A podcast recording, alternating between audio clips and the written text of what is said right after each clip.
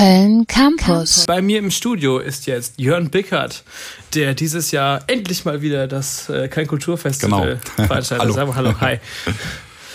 Wie geht's dir?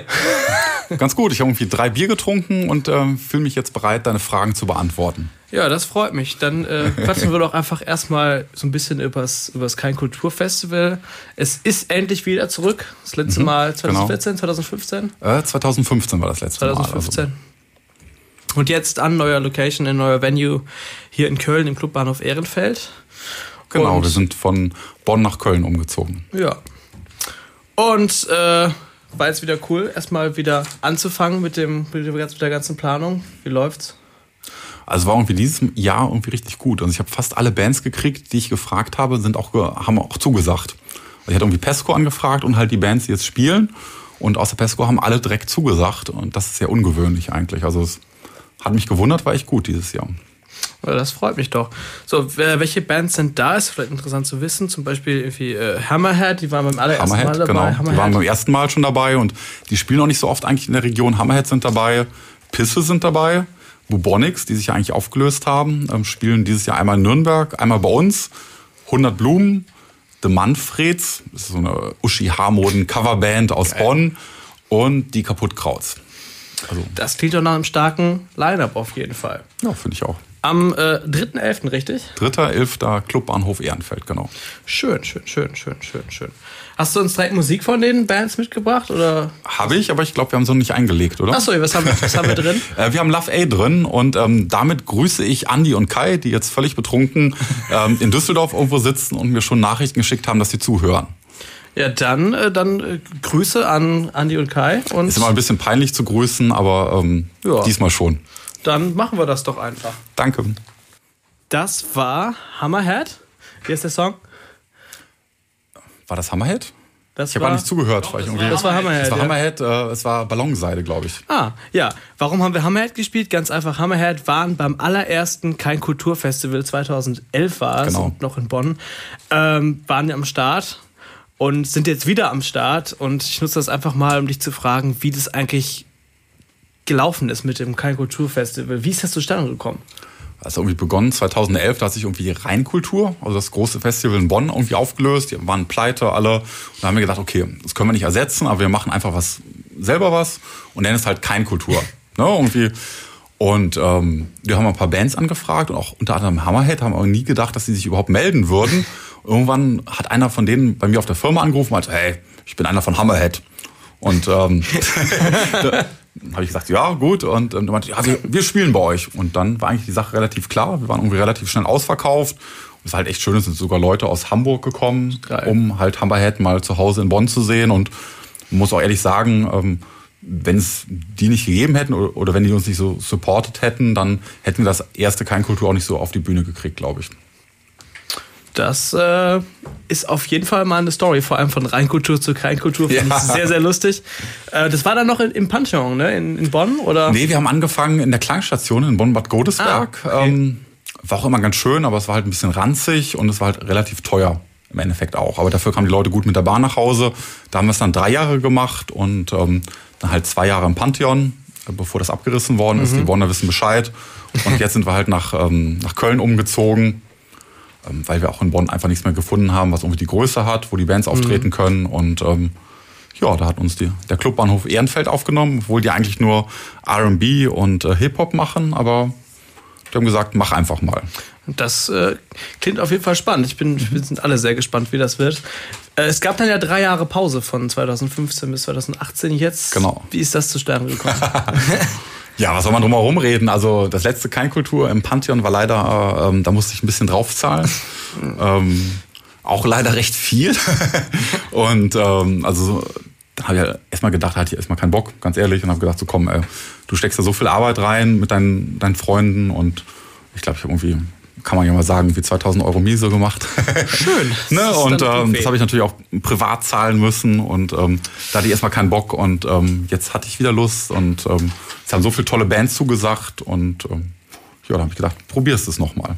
Ich wünsche auf jeden Fall äh, viel Erfolg. Nun, nun bist du ja nicht hauptsächlich Festivalveranstalter, du machst eigentlich was anderes. Und wir sprechen da gleich drüber. Wir geben mhm. jetzt einfach mal einen, einen kleinen Hinweis in musikalischer Form, wenn der Stefan so lieb wäre, das mal abzuspielen. Okay. Das war was war das? Senior Karashi. Senior Karashi, richtig, genau, hatte ich eben schon genau. gesagt. Ihr hört Hellfire Radio, es ist 21.21 Uhr. 21. Ich bin Tom Hellfire und neben mir steht Jörn Bickert.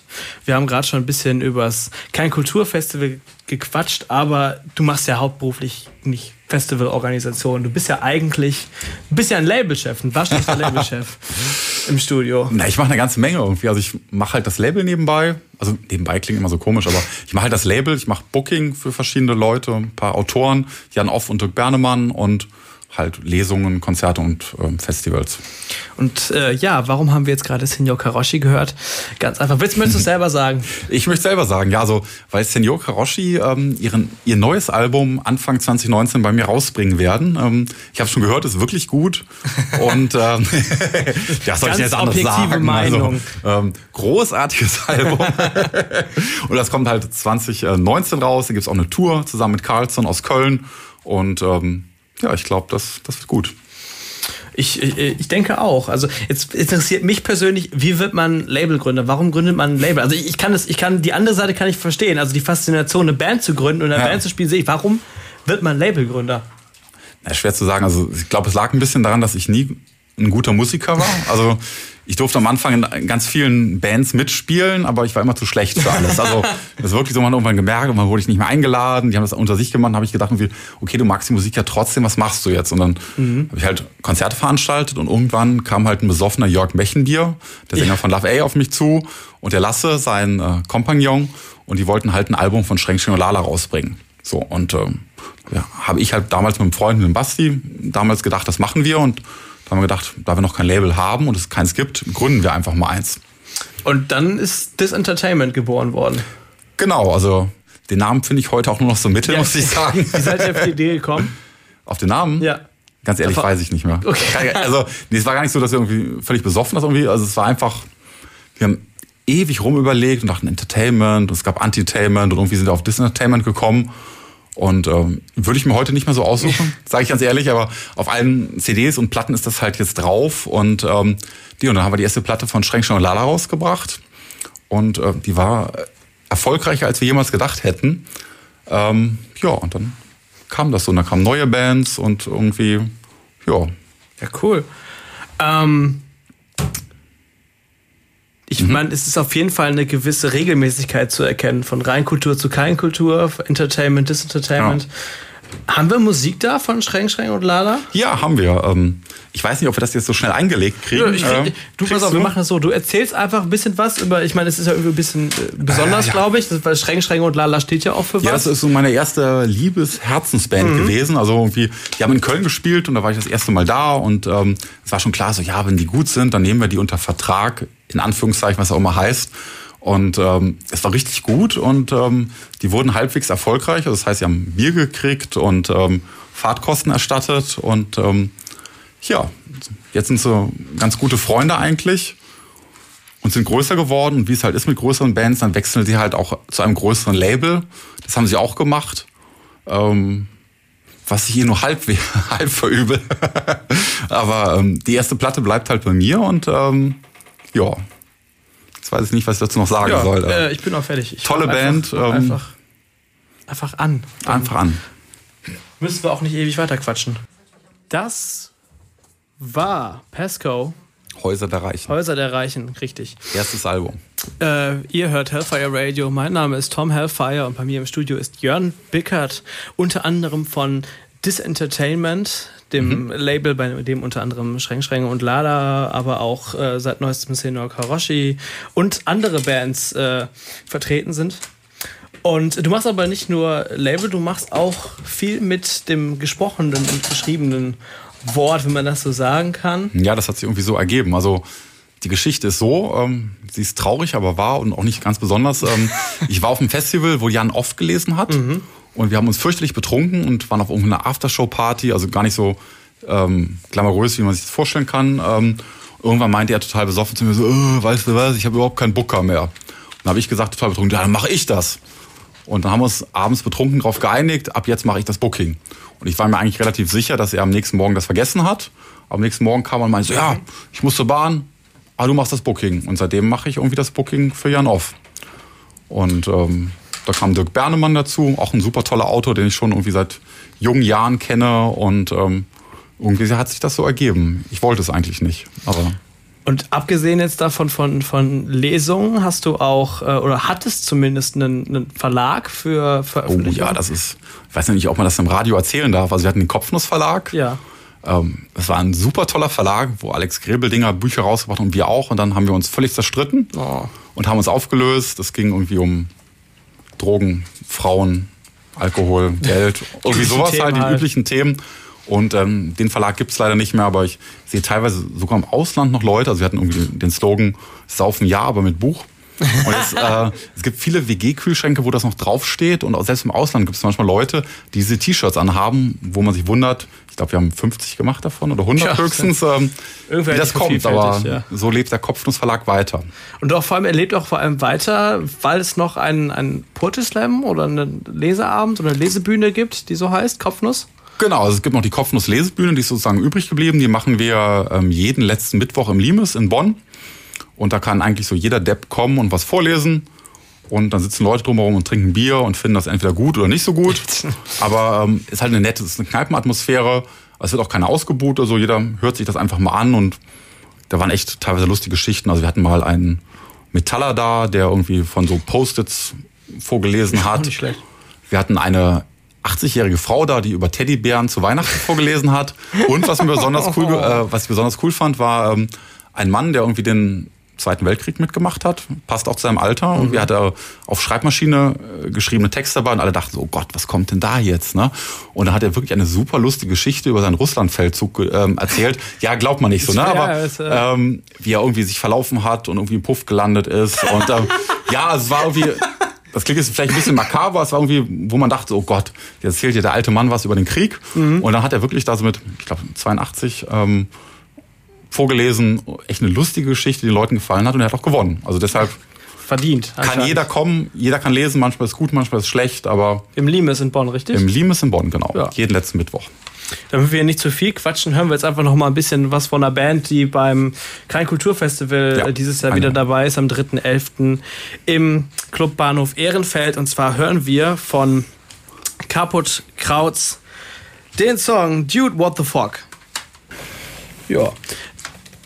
Jörn Bickert. Ja bei Hellfire Radio hier auf der 100,0. Es ist inzwischen schon 21.40 Uhr. Mein Name ist Tom Hellfire. Und wir haben gerade Mavois gehört von, du hast den Namen, ich kann es nicht aussprechen, sag selber. Äh, Chase One? Chase One. Würde ich mal sagen. Wenn also, du das so sagst. Warum? Das ist, war jetzt Hip-Hop, hat jetzt mit Hellfire wenig. Warum hast du Hip-Hop mitgebracht? Also ich mag ihn sehr gerne. Irgendwie ist bei uns mal aufgetreten und ähm, ich irgendwie habe schon ein erstes Album gehört und ich mag ihn einfach, weil er guten deutschen Hip-Hop macht, irgendwie mhm. politisch. Ähm, ja, gefällt mir halt. Also ich muss nicht immer nur Punk hören. Aber Stichwort Punk. Wir haben jetzt gerade viel darüber geredet. Nimmst die Kopfhörer wieder ab. Ja. Wir, das, wir, haben viel, viel darüber geredet, dass du auch so Lesungen und Poetry Slams und so ja. äh, veranstaltest. Inwieweit ist das überhaupt? Ist, ist, das noch Punk? Weil wenn ich jetzt so, so jetzt jemand, der in der Szene nicht drinsteckt, wenn er jetzt Punk hört, denkt er vermutlich weniger an Bücher. Ja, das stimmt. Naja, ich mache irgendwie, ich finde, es ist Punk, weil mhm. ich im Endeffekt das mache, worauf ich Lust habe. So, und, und diese Lesebühne hat sich einfach super entwickelt. Wir waren irgendwie am Anfang zehn Leute die sich total betrunken haben. Und jetzt sind halt irgendwie teilweise okay, 60 Punk, Leute. Ja, ja ne, das ist Punk. Ja. Und jetzt sind halt irgendwie 60 Leute, die kommen und teilweise haben wir so Vorreservierungen und es ist einfach schön entwickelt. Und irgendwie ist halt eine Harmonie zwischen dem Publikum, das sie auch betrinkt, aber auch ein bisschen mitredet und äh, den Künstlern, die auch teilweise extra zu uns kommen, um ihre Texte das erste Mal zu lesen. Wir haben auch viele Leute, die das erste Mal überhaupt bei uns lesen, weil sie die Atmosphäre ganz schön finden und ähm, ich finde halt so irgendwie ist halt auch ein bisschen Punk, alles ist möglich. Ja, sind manchmal auch echt grottenschlechte Geschichten, wo ich mich so ein bisschen krümme auf meinem Stuhl. Aber auch das ist Punk. Und das ist halt auch Punk. Ja. Und sie machen es halt und ja. Ja. Deshalb. Kann man so machen. Ja. Ich fand Literatur ist auch irgendwie Punk, oder? Ich, ich fand auch, ich fand den, den Titel hier, wo wir eben über Kopfnuss gesprochen haben. Ich kriege, ich weiß, ich bin, ich weiß nicht, ob ich ihn ganz auf die Kette kriege. Ein vollgekotztes Feinripp-Unterhemd ist das. Äh, ist der Dresscode zu meinem Dresscode. Lebensgefühl. Ja, genau. Das ist Alex Mega. Grebeldinger, das ist eines der Bücher, die wir im Kopfnussverlag Ja. rausgebracht haben. Ähm, also der tritt jetzt nicht auf der Lesebühne auf, ähm, aber es war auch einfach super. Also Mhm. Alex ist ein super Kerl und die Lesung ist immer ganz lustig, weil er sich betrinkt und dann kaum ein Wort rausbringt. und ähm, ist für alle Zuhörer ganz interessant, aber seine Geschichten sind einfach großartig und Mhm. ähm, ja. das klingt doch auf jeden Fall gut. Ich habe gerade schon wieder Musik reingemacht. Mhm. Äh, nein, dann- nein, nein. Und ich glaube, wir grüßen jemanden damit, oder? Ja, äh, den, den Michi, der es total hasst, ähm, wenn man seine alte Band Nein, Nein, Nein spielt. Grüße an Michi. Ich hoffe, er hört zu und äh, Michi, das ist für dich. Das war Bubonics hier auf Hellfire Radio auf der 100,0. Und warum haben wir Bubonics gespielt? Klar, weil Bubonics am 3.11. live in Köln sind im Club Bahnhof Ehrenfeld beim Kein Kulturfestival, Genau. dessen Organisator Jörn Bickert bei mir im Studio ist. So, und ja, sprechen wir noch mal ein bisschen über das Kein Kulturfestival. Okay. Gerne, Äh. Was mich interessieren würde, jetzt wo du so quasi so die vielen verschiedenen Seiten gibt, in denen man irgendwie Medien promoten kann oder sonst was. Was macht dir am meisten Spaß, so persönlich? Also Festival organisieren, im Label arbeiten, Lesungen organisieren, was, was findest du am besten? Das ist eine schwierige Frage. Also grundsätzlich macht mir alles Spaß, wenn ich irgendwie mit Leuten arbeite und mit Bands, die ich halt einfach gerne hab. So, ne? Und es gibt halt immer Phasen, die sind halt auch nervig. Wenn es halt kurz vor dem Festival ist, muss tausend Sachen organisieren, du bist halt auch ein bisschen abgefuckt. So, aber solange halt irgendwie der Abend dann gut ist und die Bands sind da und äh, dem Publikum gefällt's, dann weiß man halt auch, warum man das macht. Auf welche Band freust du dich am meisten?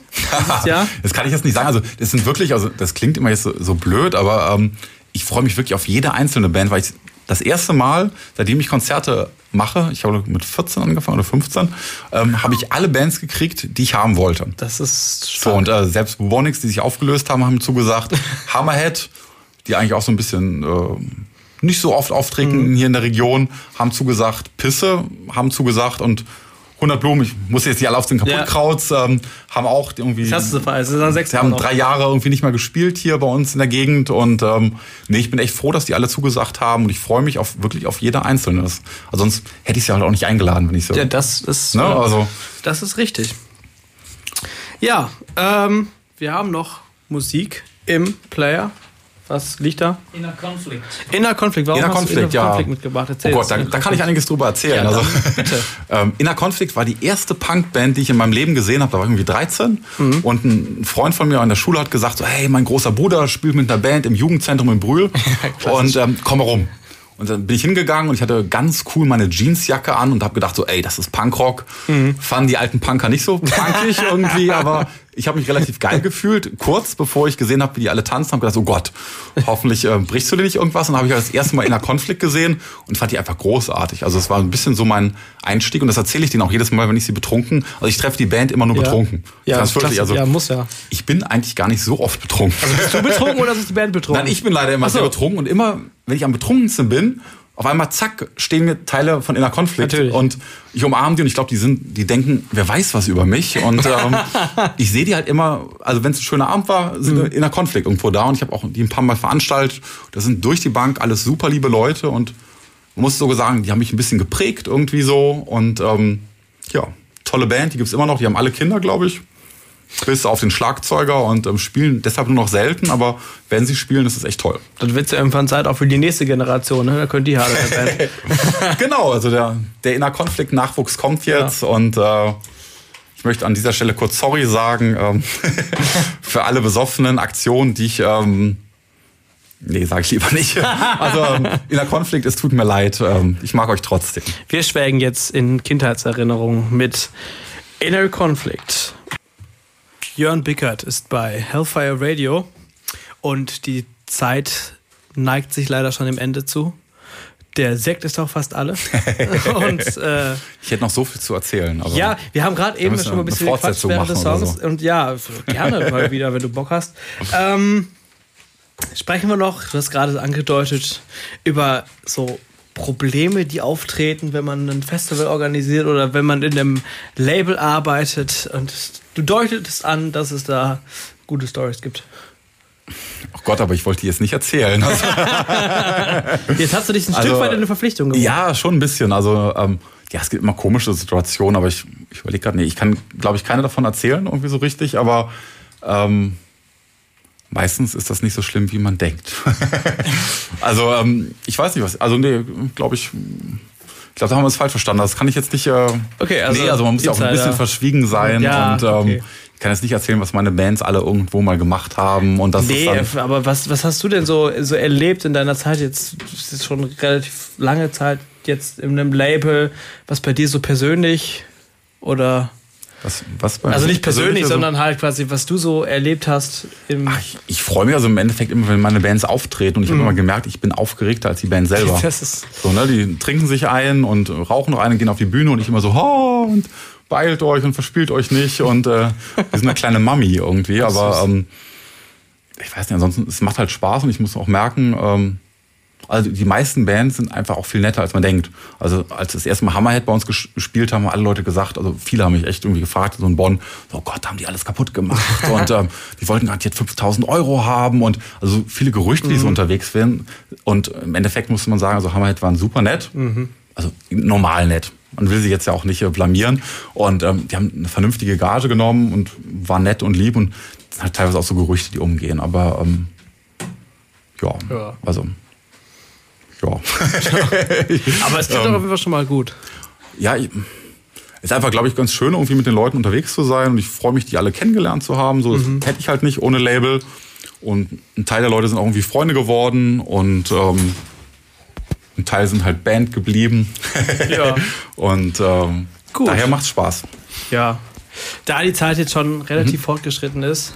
Es wäre noch, wäre noch interessant zu wissen, wie geht's mit dem Label weiter. Also, Ja. Ich meine, du hast jetzt was geschaffen und ich habe gehört, du hast, glaube ich, zum ersten Mal als auch einen richtigen professionellen Vertrieb dabei, oder? Ja, genau. Also es war irgendwie, es hat mich echt gefreut, dass Broken Silence ähm, meine Platten in Vertrieb genommen hat. Ähm, ich hatte denen so eine ganz unscheinbare Mail geschickt und gedacht, ach, bringt doch eh nichts. Und ähm, da haben sie sich zurückgemeldet, haben mich irgendwie zum ähm, Reeperbahn Festival eingeladen, wo ich irgendwie auf einmal Schnittchen essen musste und wichtige Leute kennenlernen und ähm, mich nicht total betrinken durfte. Ähm, ja, und ähm, die bringen jetzt die Platten raus. Im kommenden Jahr kommt eine Platte von Carlson, einer super tollen Band aus Köln-Eifel, Senior Karoshi aus Trier und Doxa auch aus Köln. Und ähm, ich bin mal gespannt. Ich habe noch nie so viele Platten auf einmal rausgebracht. Ja, vor allen Dingen Broken Silence liest man ja eigentlich auf jeder Platte, die man äh, ja, in normalen Läden halt kauft. Ne? Das halt. Ja, die sind schon gut und deshalb hat es mich auch total gefreut, dass sie mich irgendwie aufgenommen haben und da irgendwie auch dran glauben. Und ähm, früher war man halt so ein kleiner Punkrocker mit einem Label und jetzt ist man vielleicht ein klein bisschen größerer Punkrocker mit einem Label und ähm, ich bin gespannt, ob das klappt. Also es kann auch sein, dass die Bands nicht gut ankommen, alle Platten kommen wieder zurück, aber ähm, ich mag Broken Silence. Aber prinzipiell bist du ja auch, äh, stelle ich, mir stell ich mir dich so vor, dass du einfach ein Riesenfan von den Bands bist und dich einfach dann freust, wenn die dann irgendwie im Laden stehen und du dann weißt, ja, da ist vielleicht irgendeiner, der nimmt die dann und legt sie im Ladentisch und dann hast du halt eine CD mehr als, als vorher. Ja, ja, genau. Und ähm, im Endeffekt, ich bringe halt auch nur Bands raus, die ich wirklich gut finde, die ich auch persönlich mag, die ich musikalisch mag. Das ist irgendwie so eine, ich meine, glaube ich, selbstverständlich. Und ich freue mich einfach über jede Platte, die halt verkauft wird. Und wenn das dadurch irgendwie mehr wird, dann freue ich mich für mich und die Bands. Ja, dann drücken wir da an der Stelle auf jeden Fall die Daumen. Ja, und natürlich Dankeschön. die Daumen äh, fürs Kein Kulturfestival. Ja, Ja. kommt alle rum. 3.11. 3.11. ist es, ne? Im Clubbahnhof Ehrenfeld. Ehrenfeld. Und ich, ich sag das Geheimnis schon, es sind ähm, drei Viertel der Karten schon verkauft. Also, Also- Randa, Randa, Randa. Randa. Ja. Gut, äh, wir hören noch mal Musik ein bisschen, bevor wir uns gleich verabschieden. Und zwar hören wir von 1. Mai 87 Voll Proll. Voll Proll, ey, der, der Rechte, ja. Ja, was soll ich dazu sagen? Voll Proll. Von 1. Passt, Mai. Ja, mega. Passt. Ich find's, ich find's gut. Jörn Bickert ist bei uns im Studio und Stefan Hellfeier ist bei uns im Studio, bei mir im Studio. Die Annika Hellfeier ist bei mir im Studio. Mein Name ist Tom Hellfeier und es ist spät geworden.